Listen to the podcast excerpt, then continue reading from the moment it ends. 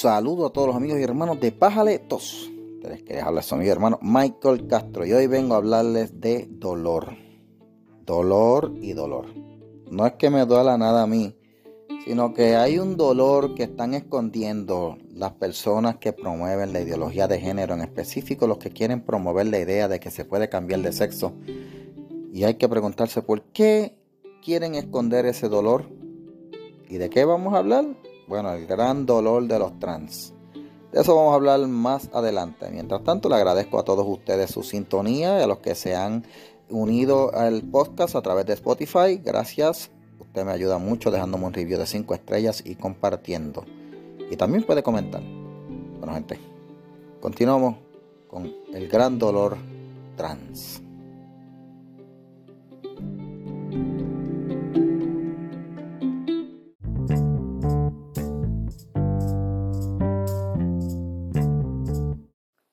Bueno, mi gente, gracias a todos los amigos de Bájale Tos por su sintonía como siempre.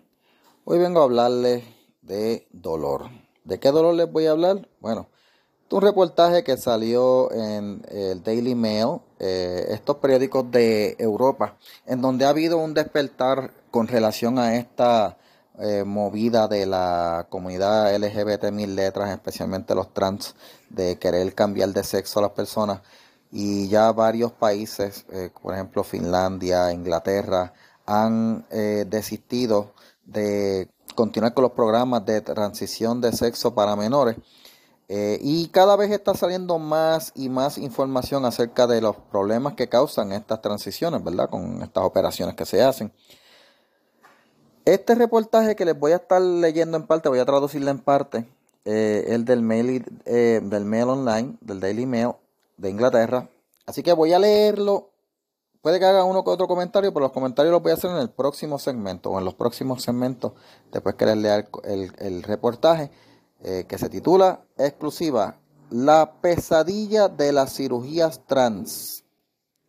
81% de las personas reportan tener dolores intensos y frecuentes reportaje lo escribió eh, James Rain.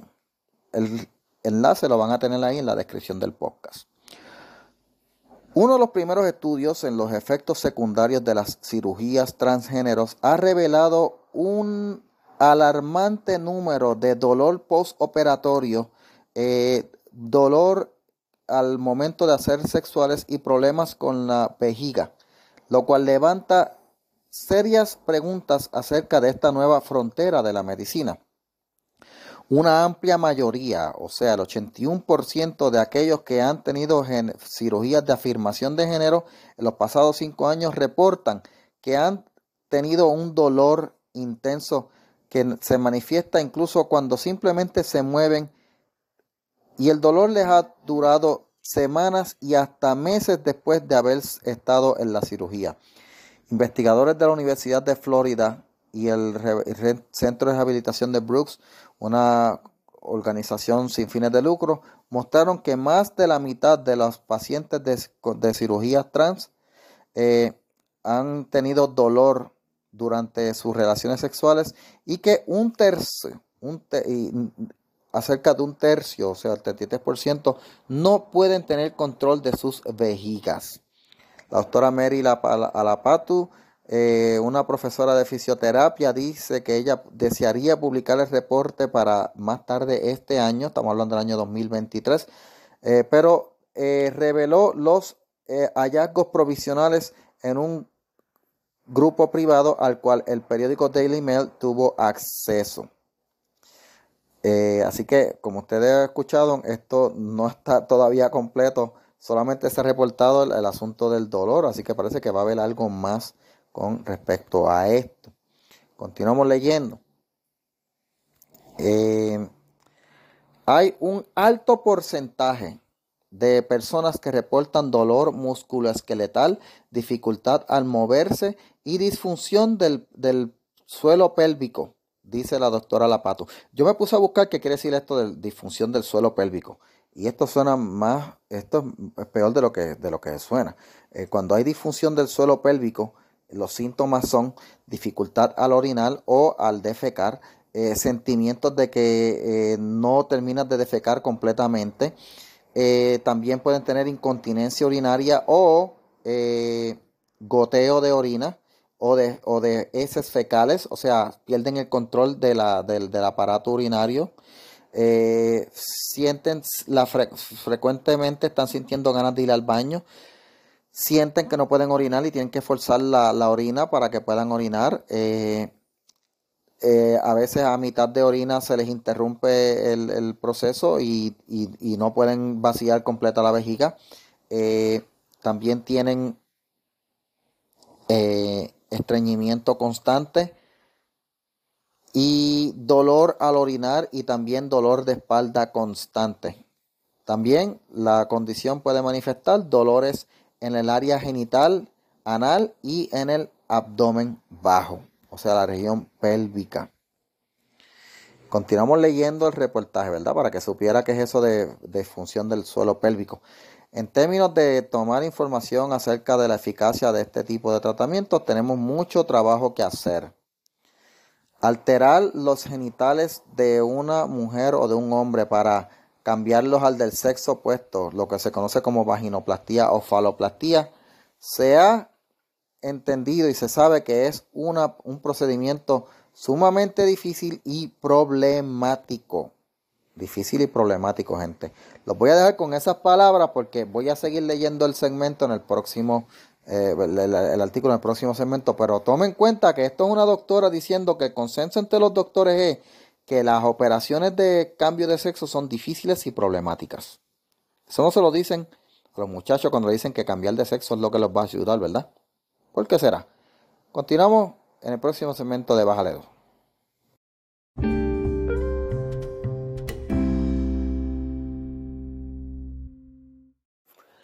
Y regresamos aquí a Bájale 2, leyendo el artículo del Daily Mail acerca de este nuevo reporte donde las personas que se hacen el cambio de sexo reportan tener dolores.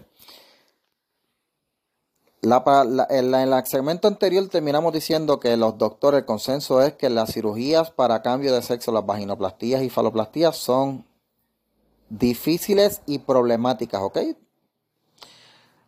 Continúo leyendo. Las mujeres que transicionan para hacerse hombres pueden tener la opción de hacer que se les haga un pene que para, para el cual se le extrae tejido de sus brazos. Este procedimiento es complejo y el resultado es muy difícil a lo que sería un pene verdadero.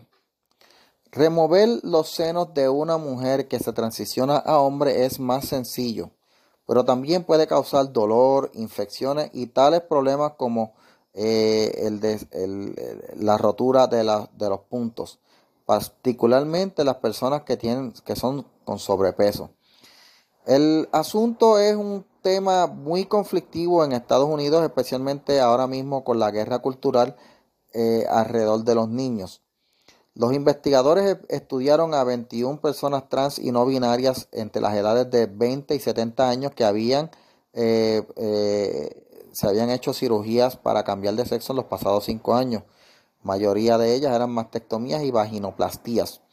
El 81% eh, tuvo dolor en su espalda baja, área genital, pelvis, pecho, hombros en las semanas, meses y incluso años después del procedimiento, según eh, revela la investigación. El otro 57% encontró que el, el disfrute sexual no estaba ahí y que todo y que toda relación sexual les resultaba dolorosa.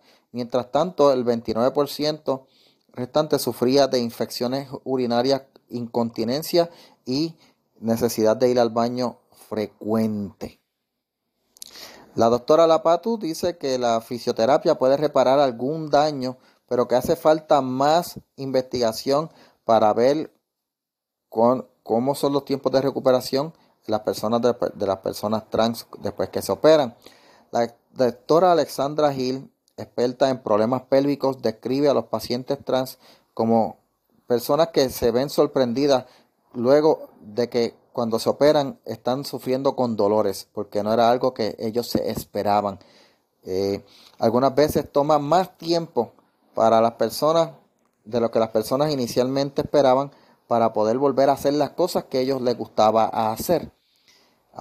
también muchos hombres que se transicionan a mujeres que tienen una neovagina creada se sorprenden al descubrir que tienen que usar un dilatador para mantener esa falsa vagina abierta y tienen que usarlo una hora todos los días después de la cirugía.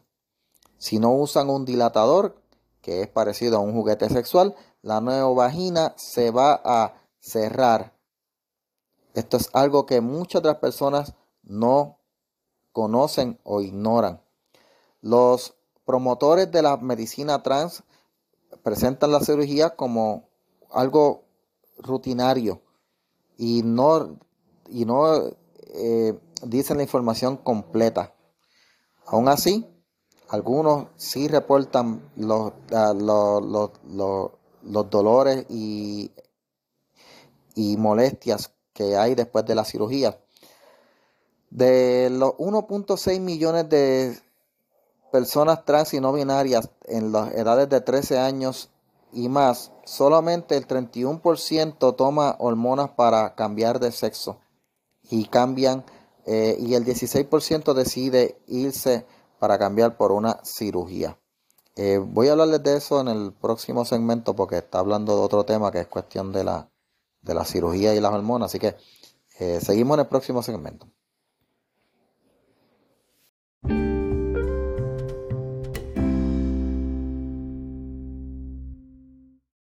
Y regresamos, mi gente, aquí continuamos leyendo el artículo del Daily Mail acerca de los dolores que sufren las personas eh, trans cuando se cambian de sexo. Lo cual no es un cambio, es una mutilación, ¿verdad? Pero eso lo voy a decir más después. Sigue aquí diciendo que de los 1.6 millones de personas trans que existen y no binarias, entre la edad de 13 eh, años y más, eh, solo el 31% toma hormonas eh, para eh, modificar su cuerpo y el 16% recurre a la cirugía. Muchas de las cirugías son, en, verdad, en su mayoría, la remoción de los senos de mujeres que quieren cambiarse a hombres. Las cirugías genitales son muy raras y controversiales. Aún la, la Asociación eh, de transgéneros, la Asociación Mundial Profesional Transgénero de Salud para Transgénero, que aboga por la eh, medicina de afirmación, dice que los procedimientos no deben ser llevados a cabo en niños.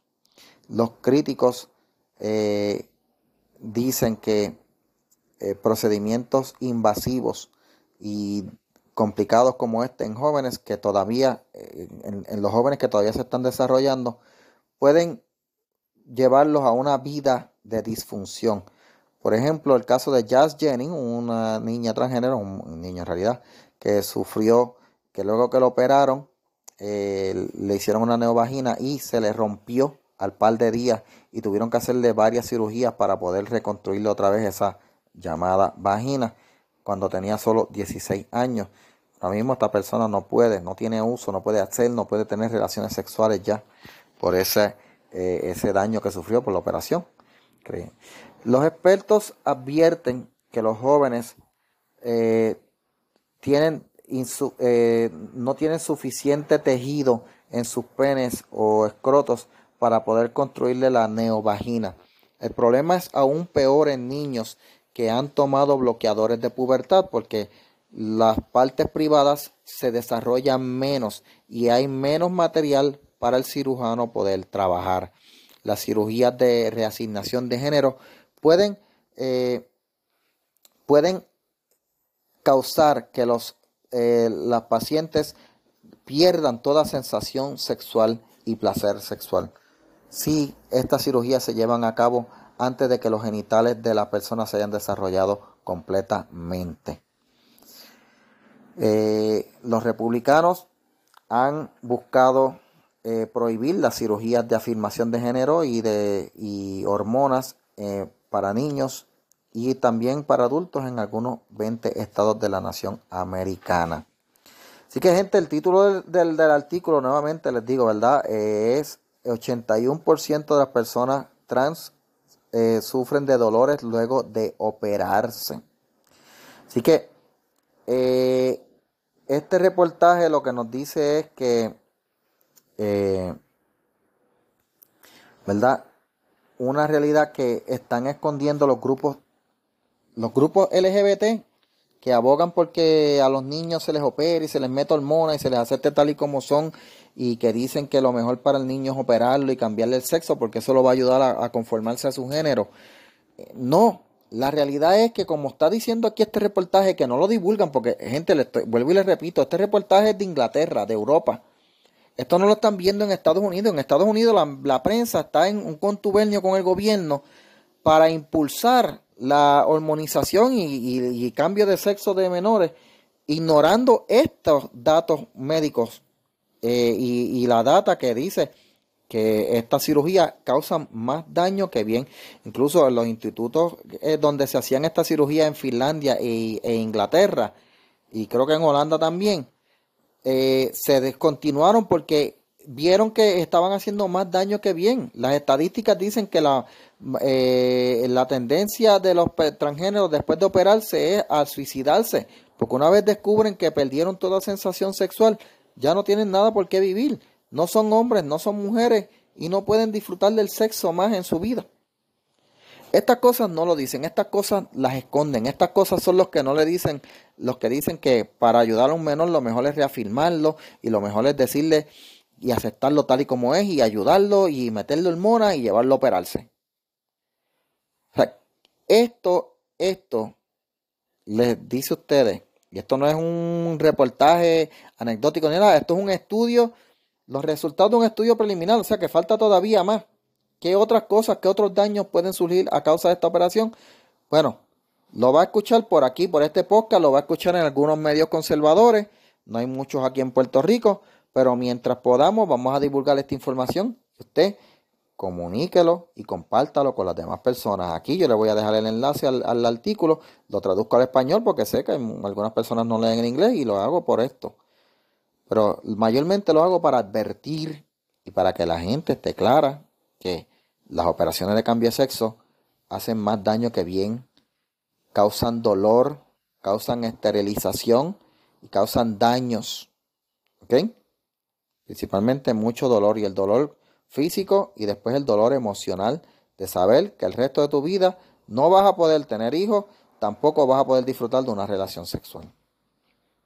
Por eso es que no se puede apoyar ni promover este tipo de cirugía, que no es una cirugía, es una mutilación llevada a cabo por médicos. Bueno, mi gente, ¿por qué es que esconden esto? Pues porque la idea y la meta de las personas de los grupos LGBTQ, especialmente los activistas, es sexualizar a los niños y traerlos a su bando para aumentar numéricamente de manera artificial lo que no pueden lograr de manera natural porque no pueden reproducirse. Eso es todo. Por eso es que no lo reportan, por eso es que no lo divulgan. Bueno, mi gente, ahora sí, les agradezco como siempre la sintonía Espero eh, comunicarme con ustedes para una próxima. Si les gustó, compártalo. De hecho, usted me hace un gran favor compartiendo este podcast. Me hace un tremendo favor también dejándome un review de 5 estrellas eh, para que pueda tener más visibilidad y podamos llegarle a más gente. Así es como usted me ayuda. Yo no cobro nada por esto, no recibo nada por esto. Quisiera eh, cualificar algún día para el programa de anuncios de Spotify, pero pues al parecer todavía nada de nada y principalmente no van a permitirlo porque con podcast, conservadores como este, ellos no van a quererlo. Los oficiadores no van a querer eh, hacer nada de esto, pero lo seguimos haciendo por ustedes y para compartir la información. Bueno, me despido de ustedes. Gracias. Será hasta la próxima aquí en Bájale 2.